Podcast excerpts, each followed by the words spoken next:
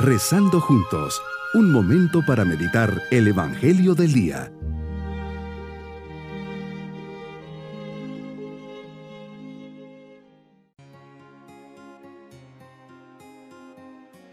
En este día sábado de la décima tercera semana del tiempo ordinario, les saludo esperando que todos disfruten en familia este día dedicado a la Virgen María.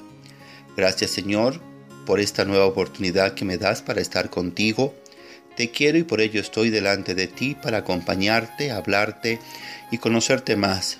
Vengo ante ti confiado en que atenderás mi oración y me concederás lo que más necesito en este momento.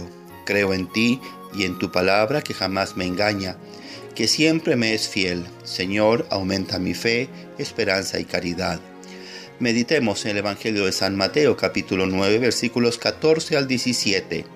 Hoy son los discípulos de Juan que salen a tu encuentro para preguntarte, ¿por qué tus discípulos no ayunan y ellos y los de los fariseos sí?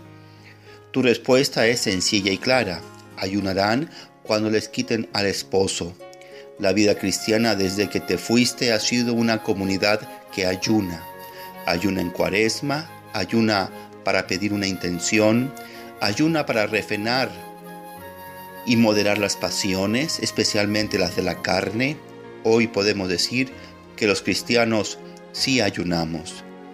¿Por qué los hombres seremos tan dados a estar fiscalizando lo que los demás hacen o dejan de hacer y no medimos ni analizamos nuestros propios actos? Que bien nos dijiste, Señor, hipócrita, te fijas en la paja del vecino y no ves la propia viga que llevas tú. Es sumamente importante el ayuno, la oración y los pequeños sacrificios.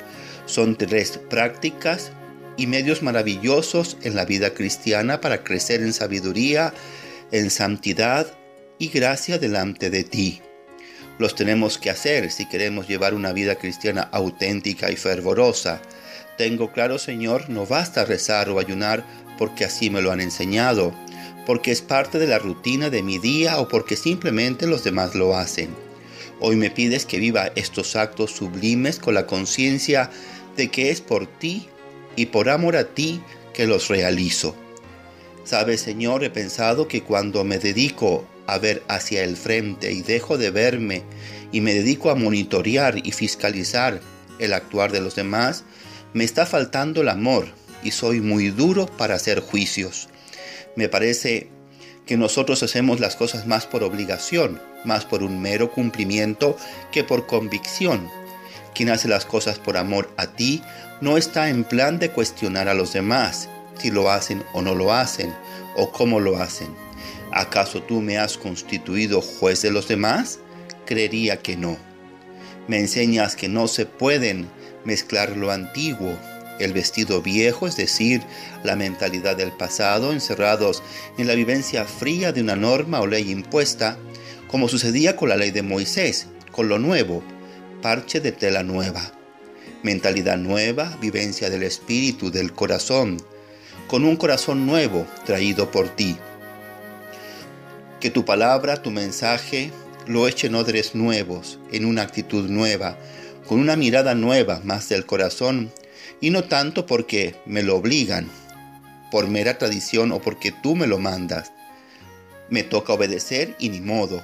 Dame tu espíritu lleno de amor para que descubra el bien que hay detrás para mí al hacer cada uno de estos actos. Me invitas a poner remiendo nuevo en vestido nuevo. Ni se me vaya a ocurrir poner remiendo viejo en vestido nuevo, o vino nuevo en odres viejos, en ambos casos sucedería una tragedia. Se rompen tanto el vestido como los odres. Mi propósito en este día es hacer un examen de mi conciencia viendo qué hago por obligación, por miedo o respeto humano. Rezaré con espontaneidad, iré a misa, porque quiero ir y descubriendo todos sus beneficios, haré un pequeño sacrificio pidiendo por los que están alejados de ti. Mis queridos niños, hoy Jesús nos enseña que nuestra fe y las obras que hacemos como ayunos y oraciones son para dar gloria a Dios y no como un mero acto de costumbre o aburrido. o porque mis papás me dicen que los tengo que hacer. Ahí demuéstrenle a Jesús que lo hacen por amor a Él. Nos vamos con la bendición del Señor. Y la bendición de Dios Todopoderoso, Padre, Hijo y Espíritu Santo, descienda sobre todos nosotros y nos acompañe en este día. Bonito día.